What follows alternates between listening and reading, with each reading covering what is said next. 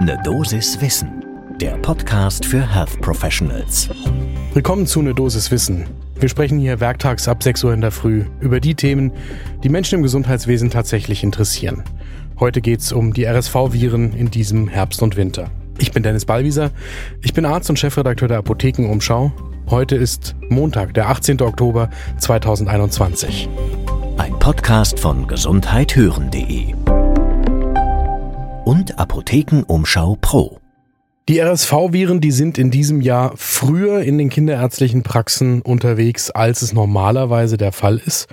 Üblicherweise ist RSV ein Virus, das vor allem in den Wintermonaten zu erwarten ist und dann wird eben auch darauf getestet und bei besonders gefährdeten Kindern wird dann eben auch eine Prophylaxe durchgeführt, entsprechend der einschlägigen Leitlinie.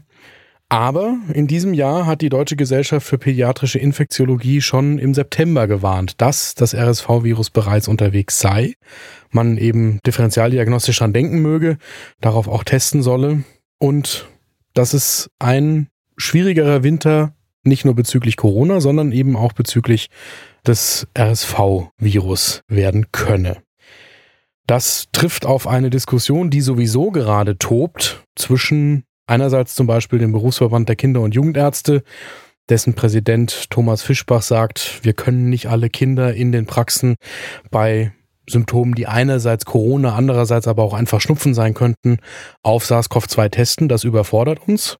Und dem Robert Koch Institut und vielen Landesgesundheitsbehörden, die sagen, doch es wird bitte entsprechend der nationalen Teststrategie jeder getestet, der symptomatisch ist oder Kontakt zu Covid-19-Patienten hatte, damit wir weiterhin nachverfolgen können und die Pandemie eindämmen können.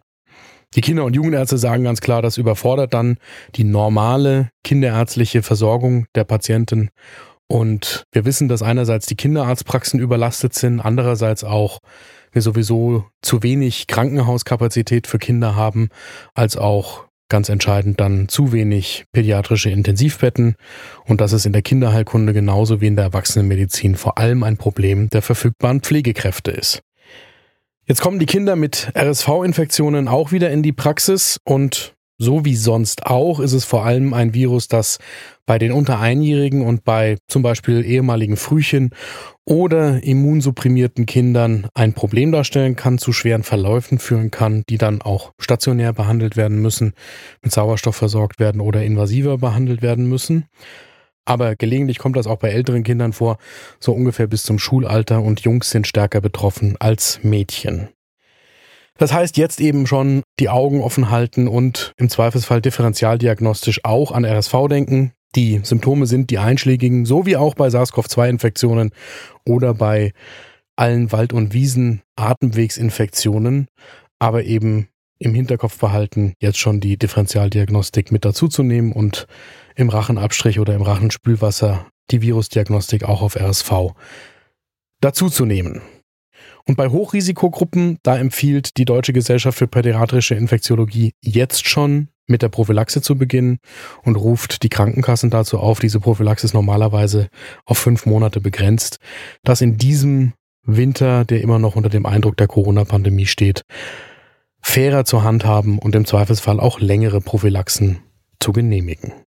Gespannt dürfen wir sein, wie die Diskussion ausgeht um das Testen in den kinderärztlichen Praxen und wie es auch weitergehen wird mit den Schultests, den Pooltests und was wir da im Winter noch erleben werden. In den Links zu dieser Folge gibt's sowohl die Empfehlung zur RSV-Prophylaxe von der Deutschen Gesellschaft für Pädiatrische Infektiologie, als auch nochmal den RKI-Ratgeber für das RSV und die Leitlinie zur Prophylaxe bei Risikopatienten, auch zu RSV bei der AWMF. Gibt es Themen, die Sie gerne morgens ab 6 Uhr hier in der Dosis Wissen hören würden? Dann schreiben Sie mir eine E-Mail an eine apothekenumschau.de und empfehlen Sie uns weiter. Ein Podcast von gesundheithören.de und Apothekenumschau Pro.